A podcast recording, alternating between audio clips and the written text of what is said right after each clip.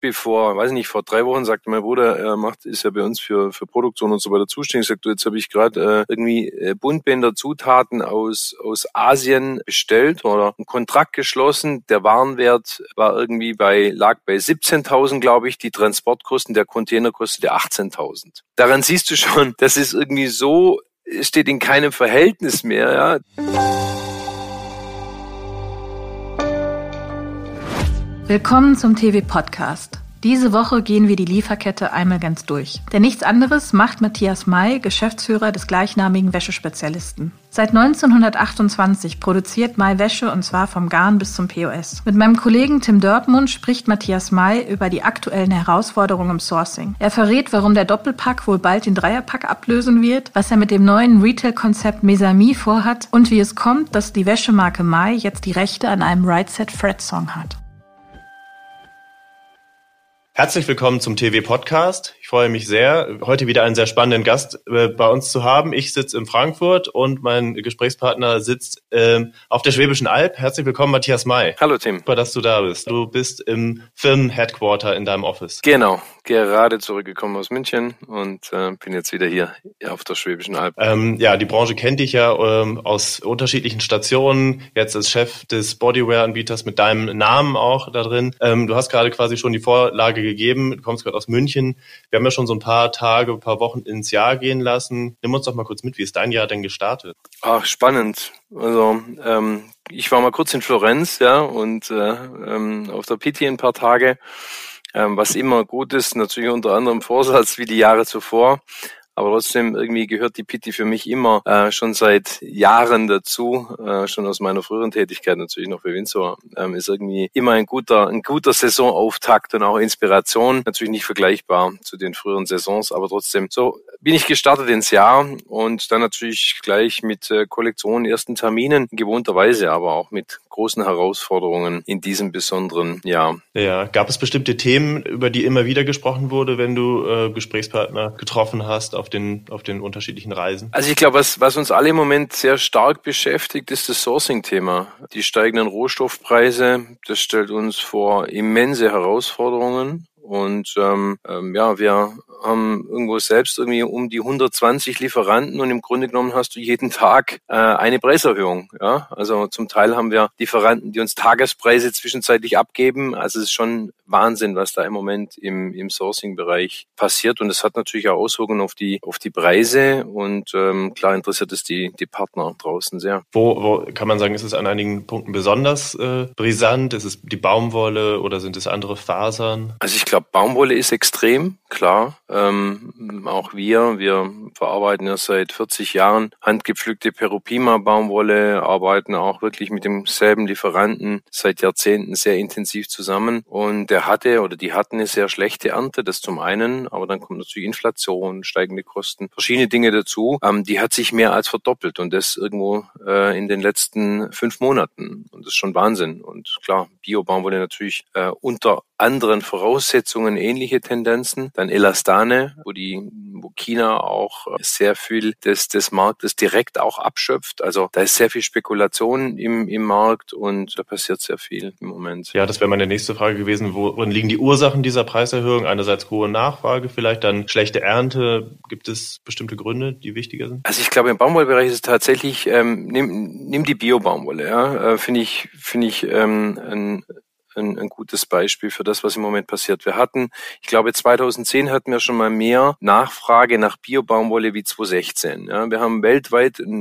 ungefähre Zahlen, 180.000 Tonnen ähm, waren 2018, 19 noch Biobaumwolle von 250 Millionen Tonnen in Summe. Und plötzlich ähm, innerhalb von drei Jahren spricht jeder davon, nur noch Organic Cotton zu verwenden und Bio-Baumwolle einzusetzen. Das kann nicht funktionieren, weil so ein Baumwollfeld dauert drei Jahre, bis es von konventionell auf Bio umgestellt wird. Und da einhergehend gehen natürlich dann auch solche Preise total durch die Decke und entstehen Mondpreise. Und ähm, das ist sicherlich unter anderem ein Aspekt oder, oder ein Treiber der ganzen, der ganzen Situation. Was ist dann dein Handlungsspielraum oder bei euch als Unternehmen? Was kann man konkret tatsächlich machen? Im Moment, also ich meine, was, was uns natürlich hilft, ist diese langjährigen Verbindungen. Ja, also wir, wir wechseln jetzt nicht Partner von Saison zu Saison und geben Quotes, sondern das sind ja wirklich ähm, die Garne, die Zutaten, die Partner, die wir haben, die haben wir über, über Jahrzehnte in vielen Fällen. Und da geht's ja auch um Kontinuität, um die Qualität. Also auf unseren feinen äh, Maschinen beispielsweise, wir machen ja noch 85 Prozent der Stoffe selbst. Da läuft auch nicht jede Baumwolle. Also da kannst du nicht einfach so switchen. Das heißt, du bist natürlich ein Stück weit abhängig davon, von diesen Partnern und auch von den Preisen, die sie dir geben. Aber die Partner wissen auch ähm, um unsere Treue und die wissen aber auch ähm, darum, ja,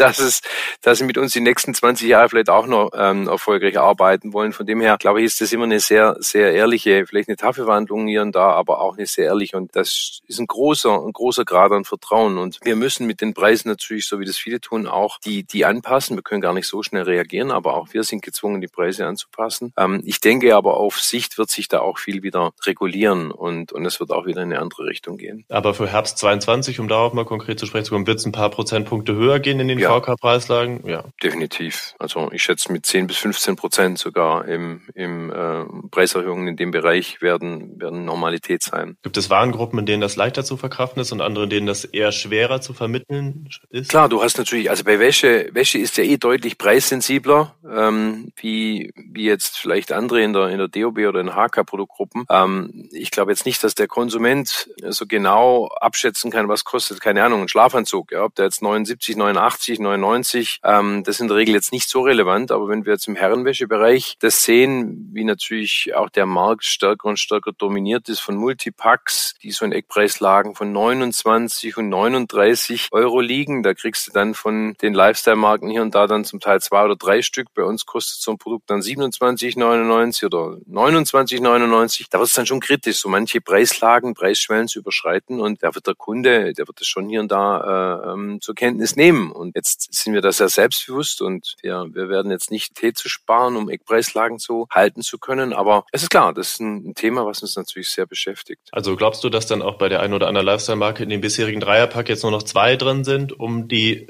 psychologische Preislage beibehalten zu können, dass man dann so einen Kniff macht? Könnte, könnte passieren, klar. Also äh, sind halt statt drei dann nur noch zwei drin oder ähm, die gehen dann einfach natürlich auch den Weg nach oben. Also ich glaube, jeder wird auf, auf sich gezwungen sein, da die Preise Preise irgendwo anzupassen. Wenn wir sehen. Also bin aber auf jeden Fall gespannt, was in diesem Bereich passiert. Du hast eben die eigene, eigene Produktion angesprochen. Nimm uns doch nochmal kurz mit für alle, die vielleicht nicht so tief drin sind. Was macht ihr am Standort? Und Anschlussfrage vielleicht, hat das aktuell eher geholfen oder ist es doch auch ein bisschen ein limitierender Faktor, wo man sagt, okay, man hat das halt natürlich auch da stehen? Also wir, wir sind ja, im Grunde genommen sage ich immer, wir sind eigentlich eines der vertikalsten Modeunternehmen, die es am Markt gibt, weil wir wirklich noch vom Garn, also wir beschaffen die Garne aus Peru, aus äh, verschiedensten Ländern, und stricken dann, also fangen an wirklich auf über 100 Strickmaschinen, die bei uns hier im, im Berg stehen, die, die, die Stoffe selbst herzustellen. Also 85 Prozent der Stoffe stellen wir selbst her, der Rest kommt in dem Schwerpunkt aus Österreich, aus, aus der Schweiz und haben dadurch den gesamten Wertschöpfungsprozess in, in der Hand. Also im Grunde genommen mit den eigenen Stores, die wir haben, eigentlich bis zum Verkaufspunkt und ähm, oder online über den Online-Shop. Und dadurch kennen wir natürlich jeden einzelnen Schritt, also jeden einzelnen Schritt des Strickens, des äh, Färbens des Stoffes, des sogenannten Ausrüstens, dann eben Zuschneiden, Konfektion, das dann in eigenen Werken zum Teil auch in Lohnbetrieben passiert. In Deutschland haben wir immer noch Wertschöpfungskette findet bei uns statt. Dadurch sind wir natürlich in gewissen Bereichen flexibler. Das haben wir 2020, als die Covid-Krise kam und wir dann plötzlich mit der Produktion von Mund-Nasenschutz angefangen haben. Das war dann innerhalb von einer Woche, haben wir eine ganze Produktion umgestellt und konnten damit dann hier lokalen Kliniken helfen. Also das ist Flexibilität, das ist Schnelligkeit und wir haben sicherlich auch als Unternehmen, wenn du siehst, also wie sich auch die Transport-Logistikkosten die letzten zwei Jahre dramatisch entwickelt haben, dann haben wir sicherlich auch davon profitiert, dass wir eine europäische Produktion haben, dass wir kurze Wege haben und dass wir auch, das muss man auch sagen, wir haben zu keinem Zeitpunkt im Grunde genommen gestoppt, sondern wir haben eigentlich durchproduziert, hatten im Wäschebereich auch keine schlechte Zeit, muss man auch sagen, das ganze Cocooning, also Homeoffice, mobiles Arbeiten etc., hat ja auch dieses Segment ein Stück weit beflügelt. Das heißt, für uns waren das auch zwei, zwei Jahre, die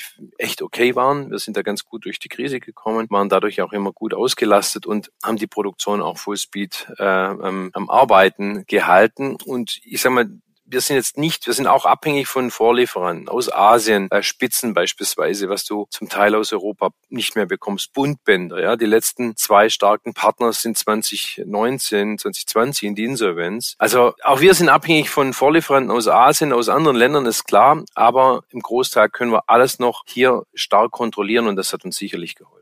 Jetzt gibt es ja immer mal wieder Begriffe, die so in den Raum geworfen werden, Reshoring oder Nearshoring, gerade wenn so internationale Lieferketten ins Wanken geraten. Glaubst du, da gibt es die Möglichkeit, dass in mittelfristig in ähm, Europa ähm, Nähe mehr Produktion wieder stattfindet? Oder glaubst du, naja, das ist ähm, im Grunde die Messe ist gelesen, was hier jetzt noch ist, das kann man vielleicht, wenn man investiert, beibehalten, aber im Grunde weiteren Aufbau von Kapazitäten siehst du. Ganz unabhängig von dem Thema Nachhaltigkeit, nachhaltige Produktionswege und merkst du natürlich dieses Nearshoring extrem was aber im Moment auch auf Druck der gesamten Logistikkosten passiert. Also ein Beispiel vor, weiß ich nicht, vor drei Wochen sagte mein Bruder, er macht, ist ja bei uns für, für Produktion und so weiter zuständig, sagt, du, jetzt habe ich gerade äh, irgendwie äh, Buntbänder Zutaten aus, aus Asien bestellt oder einen Kontrakt geschlossen. Der Warenwert war irgendwie bei, lag bei 17.000, glaube ich, die Transportkosten, der Container kostete 18.000. Daran siehst du schon, das ist irgendwie so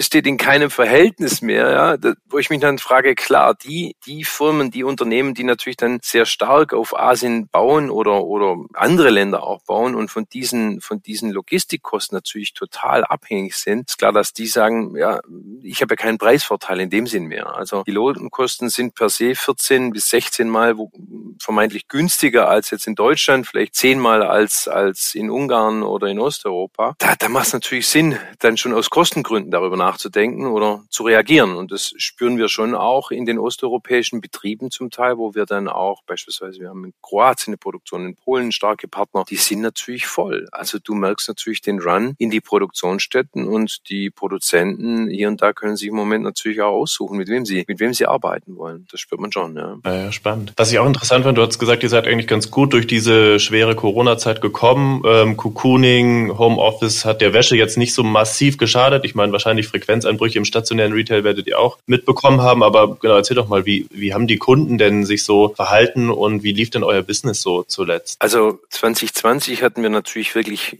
das war ja schon ein Trend, dieses Cocooning. Leute äh, waren zu Hause, mobiles Arbeiten, vielleicht auch mal Zeit irgendwie, so Dinge, die man dann tut, die die Schränke ausräumen und dann merkt man irgendwie, oh wow, ist vielleicht nicht mehr die schönste Unterwäsche, die da vorkommt oder Schlafanzüge, Loungewear und haben dann angefangen, wirklich äh, gerade in dem Bereich äh, zu shoppen. Und das natürlich stationär, als es noch ging, aber natürlich auch online. Dadurch sind unsere Online-Umsätze natürlich auch nach oben gegangen. Dann natürlich die Schließung. Wir selber konnten wirklich durch die, durch die Schließung die Umsätze, die wir in eigenen Geschäften stationär verloren haben, auch großteils durch Online kompensieren. Unser Online-Anteil ist natürlich in der Phase massiv angewachsen. Und ist auch immer, wenn ich so von dem hybriden Kunden spreche, der geht dann auch wieder weg. Also wir merken auch, wie das dann jetzt, als es draußen jetzt wieder langsam losging oder jetzt auch losgeht, natürlich wieder zurückgeht. Aber es ist ein Kunde, der sehr markenaffin ist. Also was wir gespürt haben in der Phase, und das hat mich ein Stück weit natürlich auch beruhigt, dass wir als Marke sehr, sehr stark äh, uns entwickelt kommen und, äh, konnten und eine, eine hohe Kundenbindung aufgebaut haben über die letzten Jahre. Und das heißt, der Kunde kauft die Marke Mai, er kauft sie stationär, wenn er sie da nicht bekommt, weil geschlossen, wie auch immer, dann kauft er sie online. Das war für uns natürlich ein, ein, ein guter Moment, auch zu sehen, okay, wow, wir, wir haben da eine, eine gewisse, eine gewisse Markenbindung. Und ähm, das hat uns sicherlich geholfen der Phase. Was wird aus dieser Zeit bleiben, glaubst du? Wird die Online-Affinität wieder zurückgehen und man sagt, okay, wenn man stärker wieder in die Wäscheabteilung kann oder in die Stores, geht davon wieder was zurück oder bleibt der jetzt so hoch? Beides. Also ich glaube, wir, haben, wir haben schon die Erfahrung gemacht, dass die Kunden natürlich auch wieder zurück sind. Viele, wir, wir merken natürlich, wie wichtig auch unsere eigenen Vertriebskanäle sind, also wie auch, wie wichtig auch unsere eigenen Stores in dem, in dem Zusammenhang sind. Das waren natürlich auch wirklich die Kunden, die in unseren eigenen Stores kaufen, die dann eben aus, äh, online ausgewichen sind. Ich glaube, wir, wir können das heute nicht mehr so klar sagen, also der Kunde kauft nur online. Es geht uns auch, äh, geht uns auch so. Also auch ich kaufe natürlich wahnsinnig gern online, äh, lass mich online inspirieren, kaufe aber auch stationär. Also bist heute hybrid unterwegs und, und so ist es mit dem Kunden auch. Wir konnten die, die Online-Umsätze deutlich steigern und auf das Thema können wir, können wir langfristig nun aufbauen. Und ähm, ja, das, das hat uns irgendwie während der Krise gezeigt, dass wir da auch vorher gute Arbeit geleistet haben, dass der Online-Shop das auch leisten kann. Ja, ist ja äh, jetzt ist ja wirklich eine Entwicklung, die relativ kurzfristig dann kam und wir mussten das ja auch logistisch und ähm, leisten können. Wo siehst du so in den nächsten, wenn man immer so drei Jahre in die Zukunft blickt, was vielleicht nicht ganz so weit ist, ähm, eigentlich am meisten Potenzial für euch vertriebsseitig? Ist es dann eher der eigene E-Com oder doch weiterhin der Wholesale? Einfach vielleicht, wenn wir jetzt einmal über den deutschsprachigen Raum sprechen und dann aber natürlich auch international? Also im deutschen Markt haben wir schon eine Marktführerschaft ähm, zwischenzeitlich in, in den, in den ähm, bei Damen insbesondere und ich glaube, das Wachstum ist, ist dort über, über andere Produktgruppen. Also wir sind ja ähm, seit sechs, sechs, sieben Jahren richtig gut, auch mit äh, Dessous, mit BHs in dem Markt unterwegs und da wachsen wir im Moment eigentlich im, am stärksten. Also da haben wir die, die höchsten Zuwachsraten in diesem Bereich. Also wir wachsen sehr stark über Produktsegmente wie Loungewear, wie Nachtwäsche, wie, wie neue Dinge, die uns dann immer wieder einfallen. Also gibt's über das Produkt natürlich noch ähm, eine große Chance zu wachsen, unabhängig der Kanäle, ob das eigener Retail ist, aber im Wholesale, wo wir die Zusammenarbeit mit Partnern immer weiter intensivieren können. Das ist ein Teil. Und international international sind wir gar nicht vorhanden, sage ich mal. Also wir, wir haben ja wirklich ähm, das ganze, das ganze internationale Business total äh, verpennt, ähm, die, die Jahre zuvor und da starten wir eigentlich erst richtig durch. Also wir haben jetzt in den letzten zwei Jahren Frankreich aufgebaut, wo wir eigentlich jetzt schon gute erste Erfolge haben. Wir sind sehr stark in Skandinavien am Wachsen. Ähm, vor Corona kam Russland eigentlich gut. Also es gibt eigentlich ganz viele Märkte, wo wir noch ähm, erhebliches Potenzial haben und darüber mache ich mir jetzt im Moment eigentlich gar nicht so die, die großen, die großen Gedanken, weil, ja. Gibt es da Hero-Märkte, die jetzt gerade auf der Agenda stehen, wo ihr sagt, okay, da müssen wir jetzt oder da wollen wir angreifen, noch verstärkt? Frankreich, Skandinavien, hast du erwähnt? Also ich glaube, Skandinavien ist ein, ist ein Markt, der, der per se für uns die letzten Jahre äh, einfach organisch gut, äh, gutes Wachstum bringt. Frankreich ist ein ganz äh, junger Markt, wo wir angefangen haben, haben eine gute Struktur. Wir sind in Kanada 2019 gestartet, Nordamerika, was, was sich die erste Zeit super entwickelt hat. Wir, das ist auch wirklich langfristig angelegt. Weißt du, kannst jetzt nicht, also wir sind ja keine Marke, wir sind Familienunternehmen, wir haben begrenzte Mittel, wir müssen so einen Markt reingehen und schauen, okay, was ist für uns die beste Markteintrittsstrategie? Ich gehe jetzt nicht nach Toronto und mache dann Flagship Store auf, wie das vielleicht dann andere große Player machen können oder habe eine Online-Strategie dahinter, wo man dann mal drei Millionen äh, äh, in den in den Markt investieren, sondern wir starten wirklich über die kleinen Fachgeschäfte, also über dieses traditionelle Wholesale-Business. Das Schöne ist ja in der Wäsche gibt's ja diese kleinen Fachgeschäfte noch und die machen einen verdammt guten Job. Und über diese Thema Frauen, Passform, über diese Thematik kommen wir da ganz gut voran. Ne? Gute Qualität, tolle Produkte und schaffen es dann eben sowohl in, und das ist ein gutes Beispiel, in Frankreich als auch in Kanada, das sind zwei gute Märkte, wo man es gut ablesen kann, wo wir dadurch gut äh, ein schönes, solides Wachstum haben. Ne? Du hast eben auch neue oder neuere Produktgruppen genannt. Ihr seid ja ziemlich fokussiert auf, wenn ich so richtig sehe, alles, was irgendwie gestrickt ist, so Maschenware und alles, was tendenziell Naturfaser ist. Viel Baumwolle dabei, oder? Nö, nee, nö, nö. Also, ja, Naturfaser schon im Schwerpunkt, klar, aber wir haben heute natürlich extrem viele Mischgewerbe. Also Modal ist, ist ein ganz äh, starkes Zellulosefaser, also Modalqualitäten äh, im, im Einsatz, aber natürlich auch Mischungen in jeglicher Art und Weise. Ich glaube, wir haben ein Labor von, von über, über über 1200 Stoffqualitäten, die wir irgendwann mal schon mal hier entwickelt haben. Also sehr breit aufgestellt, was das stimmt. Aber stimmt, das ist richtig, was du sagst. Wir kommen schon aus der Masche und das ist natürlich auch unser USP, unser, unser Kernprodukt. Genau, Frage, worauf ich dann eigentlich damit hinaus wollte, wäre, ist das, äh, auch wo ihr sagt, in dem Bereich bewegen wir uns erstmal und deshalb sagen wir, wir lassen auch tendenziell Sachen, die, die gewebt sind, weg und ihr bleibt auch next to skin in erster Linie oder würde man sagen, man kann sich schon noch was darüber hinaus vorstellen? Also wir definieren uns als Bodywear Lifestyle-Marke. Und das ist schon alles, was du direkt auf der Haut im weiteren Sinne tragen kannst. Ja, wir werden definitiv keine Bademode machen. Deswegen ja auch, äh, wir sprechen da noch drüber, über unser Mesami-Konzept, über das Multilabel-Konzept, wo wir ja auch dann Bademode zukaufen. Also das ist nicht Teil unserer weiteren Strategie. Im Grunde genommen fokussieren wir uns schon äh, sehr stark darauf, aber ja auch mit My Story oder solche äh, Dinge, die wir ja immer wieder, solche Pop-up-Geschichten oder Subbrands, Sublabels, ist ja auch etwas, ein gutes T-Shirt, das du direkt auf der Haut trägst, äh, in feinster Baumwolle, in feinster Ware. Das sind schon Dinge, wo wir uns fokussieren und wir werden jetzt nicht anfangen, irgendwie, äh, keine Ahnung, Kleider oder Anzüge oder sonst was äh, äh, äh, zu produzieren oder zu handeln. Ja, dann lass uns doch direkt mal in Mesamir reinleuchten. Du hast es gerade angesprochen, es, es, hat ja auch schon gewisse Wellen äh, erzeugt im Markt, haben wir so wahrgenommen. Ihr habt ein neues Retail-Konzept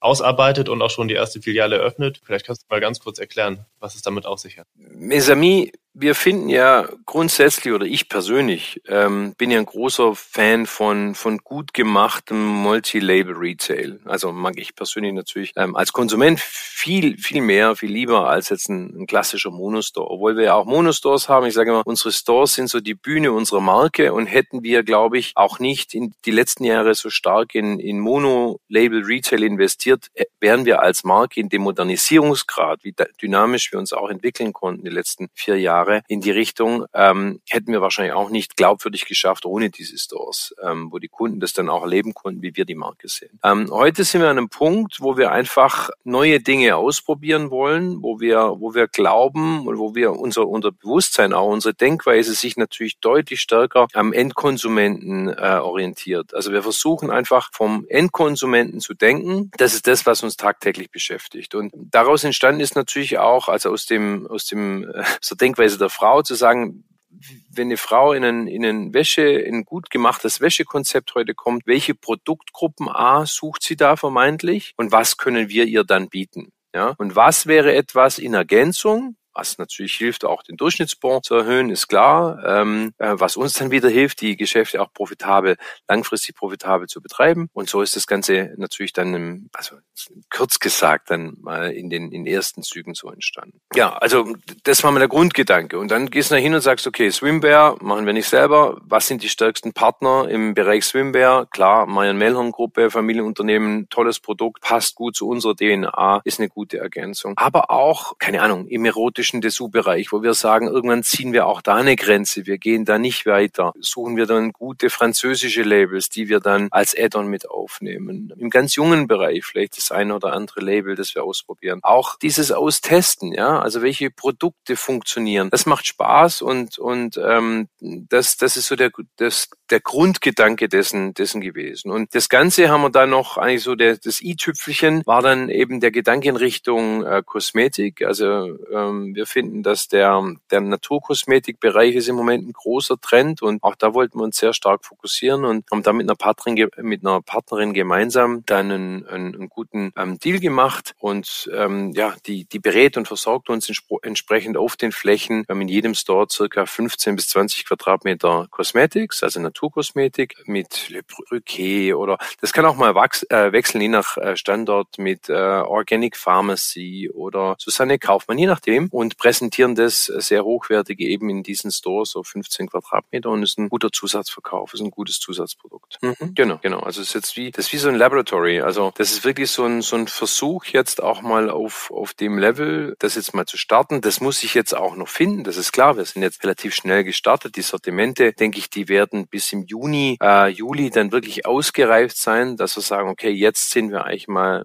richtig gut aufgestellt. Es ist alles da, ist alles geliefert, kam natürlich auch viel jetzt sehr kurzfristig. Genau, und dann gehen wir mit den drei ähm, Standorten, also Heidelberg ist schon offen, der nächste wird Bremen sein und dann äh, kommt noch äh, Aschaffenburg dazu. Und dann werden wir das testen und äh, in einem Jahr werden wir uns vielleicht dann widersprechen, dann kann ich dir berichten, ob das eine gute Idee war oder ob ich irgendwie, genau, jemanden sucht, der mir die, die Läden wieder abnimmt. Nein, also ich glaube daran. Man sieht auch in den ersten Tagen, dass die Umsätze absolut auf dem auf dem Niveau sind wie unsere ähm, Stores, also unsere Monostores.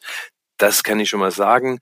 Ähm, und im Moment ist ja eh schwierig. Die Frequenzen in den Innenstädten sind ja noch sehr verhalten. Also ich glaube, wir müssen jetzt mal noch bis Mitte März abwarten und ähm, dann können wir vielleicht dann die ersten äh, Statements oder das erste Signal mal geben. Ja, hochspannend auf jeden Fall. Und es ist aber erstmal ein reines Stationärkonzept. Eine digitale Verlängerung ist bisher noch nicht live, aber auch nicht ausgeschlossen. Genau, also ist alles möglich. Also das, ähm, wir fokussieren uns jetzt. Es wird ja immer, du bist ja schon zum Teil oldschool, wenn du von von Brick and Mortar Retail sprichst. Und ich sage immer, was uns ja an diesem, an diesem stationären Geschäft so fasziniert. Ich habe so zahlreiche, mit zahlreichen kleinen Händlern gesprochen. Die haben gerade im Dessous im Wäschebereich die letzten zwei Jahre wirklich gute Geschäfte gemacht. Und das liegt einfach daran, dass du ein BH zu verkaufen ist ein beratungsintensives Produkt und der Körper verändert sich, das heißt die Größe verändert sich. Und dadurch kauft die Frau ein Stück weit Sicherheit. Und nirgendwo im, im persönlichen Kontakt kommst du der Kundin ja so nahe wie beim Wäschekauf. Und darin steckt ja für uns auch eine einmalige Chance und das spüren wir gerade in diesem stationären Geschäft. Und deswegen gehen ja auch die Kunden gerade für Wäsche immer noch zu ihrer Fachverkäuferin, zu ihrer Vertrauten, weil die ziehen sich da nackt aus, ja, also stehen da nackt in der Kabine. Und das ist ja auch so ein Momentum, wo man im Verkauf nutzen kann, ja, also das gut gemacht, sensibel gemacht, ist ja, gewinnst du Kunden äh, auf Lebenszeit. Und darin sehen wir schon ein, ein großes Potenzial, ähm, eben im stationären äh, Handel in gut gemachten äh, Wäschekonzepten, aber es muss hochwertig sein, das muss ein tolles Umfeld sein. Die Kundin muss in einer großen, großzügigen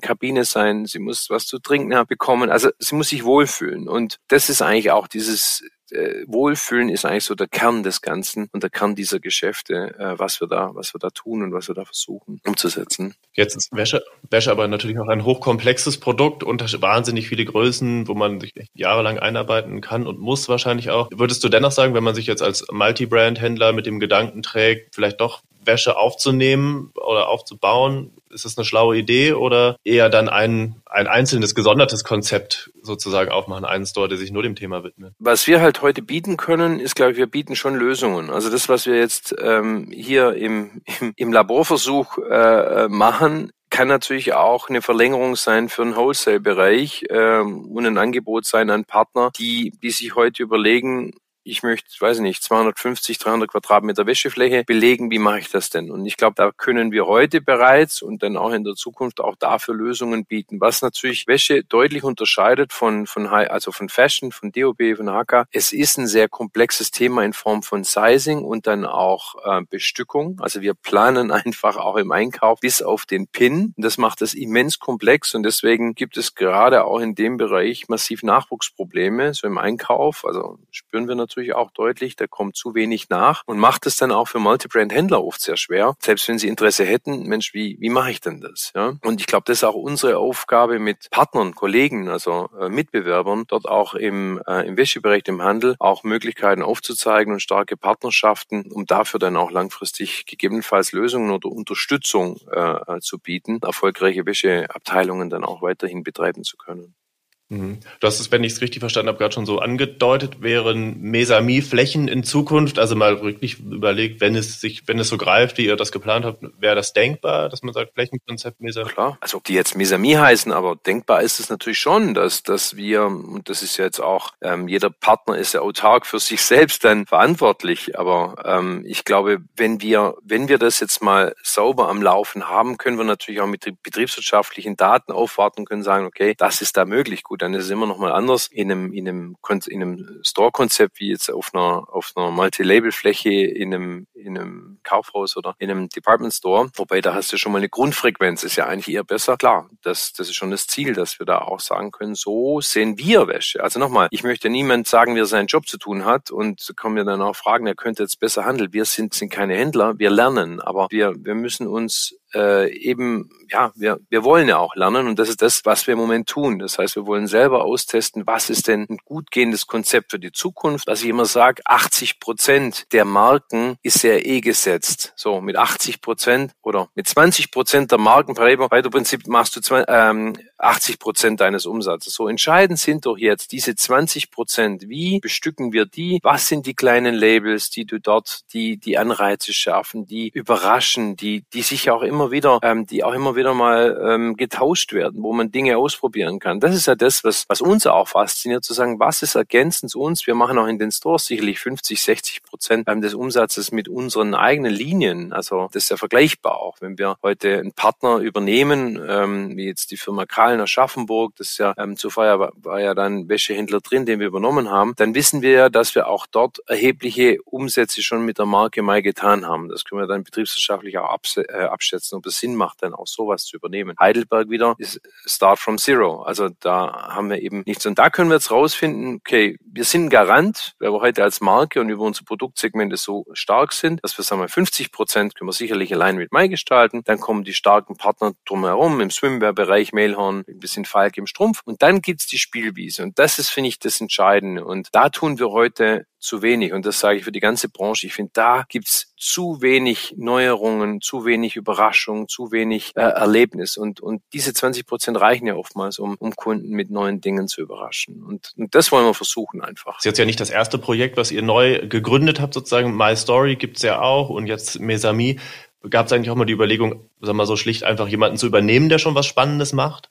Also, wo man sagt, man kauft sich irgendwie eine Kompetenz zu Klar, die, die Überlegungen gab es auch. Wir haben uns aber ehrlich gesagt, äh, wir beschäftigen uns vielleicht zu sehr mit uns selber, dass wir zu wenig Zeit haben, uns äh, mit anderen äh, zu beschäftigen. Wir sind grundsätzlich sind wir offen, ja. Und wir müssen ja auch immer grundsätzlich aufpassen, ähm, dass wir uns nicht verzetteln. Aber ähm, es ist auch wichtig, dass wir immer wieder mal was Neues versuchen und dabei auch scheitern. Und das eine funktioniert vielleicht dann nicht, dann machen wir es nochmal anders oder wieder neu. Und ähm, ich glaube, das das zahlt ja auf unsere Kernmarke ein und die, die Kernmarke entwickelt sich ja dadurch auch immer äh, dynamischer und modernisiert sich und das ist einfach wichtig, da zu lernen und, und solche Inseln, solche Dinge, die geben so einen Antrieb und, und, und äh, stiften so eine gewisse Unruhe und das finde ich ganz wichtig, dass wir irgendwo nie stehen bleiben, dass für uns immer so eine Unruhe da ist, ja und ähm, ja, die Mitarbeiter, wenn sie sagen, oh, jetzt kommt er schon wieder mit einer Idee, dann ist eigentlich alles gut, also das ist super.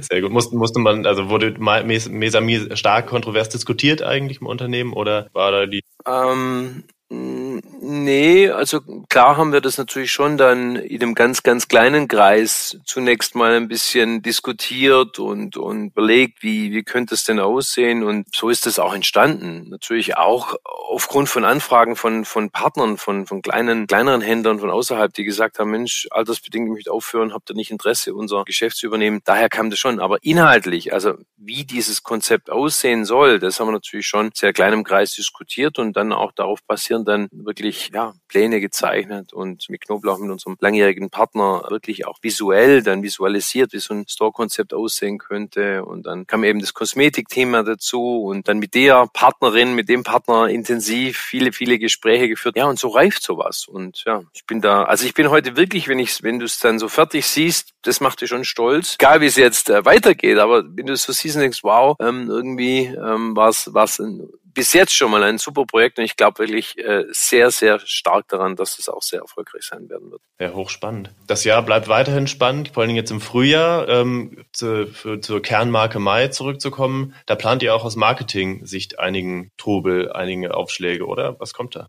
Ja, also wir, wir haben eine Kampagne ja schon, die neue Kampagne Früher Sommer steht unter dem, unter dem Namen Fancy for Future. Also auch dieses, diese Covid-Krise hinter uns zu lassen, dieses, ähm, wir wollen laut, wir wollen laut sein, wir wollen überraschen, wir haben Lust auf Mode, wir haben Lust auf Party, wir haben Lust auf rausgehen. Und das war so die Inspiration für die ganze Kampagne, die schon, will man sagen, man kennt uns vielleicht so nicht und äh, es sind sehr, sehr starke Bilder, haben wir in der Fachpresse eh schon gesehen. Wir gehen eben jetzt ja mit dieser Kampagne online, Print und so weiter raus und wir haben wahrscheinlich historisch eines der größten Marketing-Budgets auch eingesetzt für das Jahr 2022. Also auch da weiß ich noch nicht, ob das so gut war. Aber wir investieren wirklich dieses Jahr extrem viel in das Thema Markenbekanntheit, um die Markenbekanntheit nochmal zu pushen und starten jetzt am 6. März wird's losgehen mit einer großen TV-Kampagne, ARD, ZDF, Fox, Sat1 und so weiter, um eben genau in unserer Kernzielgruppe und auch in jungen Zielgruppen dann nochmal die Markenbekanntheit deutlich aus, auszubauen. Und auch das ist natürlich ein super spannendes Projekt äh, mit dem TV-Spot, das mal auszu, äh, auszuprobieren. Ja.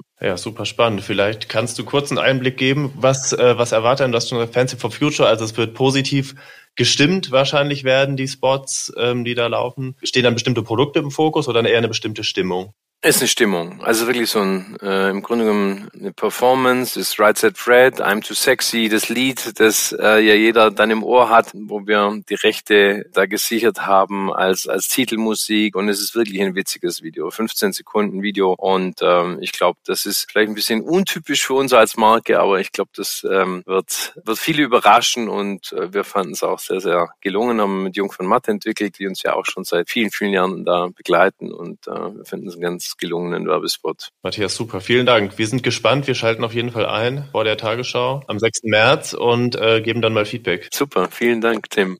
Matthias, danke dir für das Gespräch. Hat wirklich Spaß gemacht. War viel dabei. Wir haben einmal die komplette Wertschöpfungskette abgesprochen. Vom Garn bis zum Fernseher. Vielen Dank. Hat viel Spaß gemacht.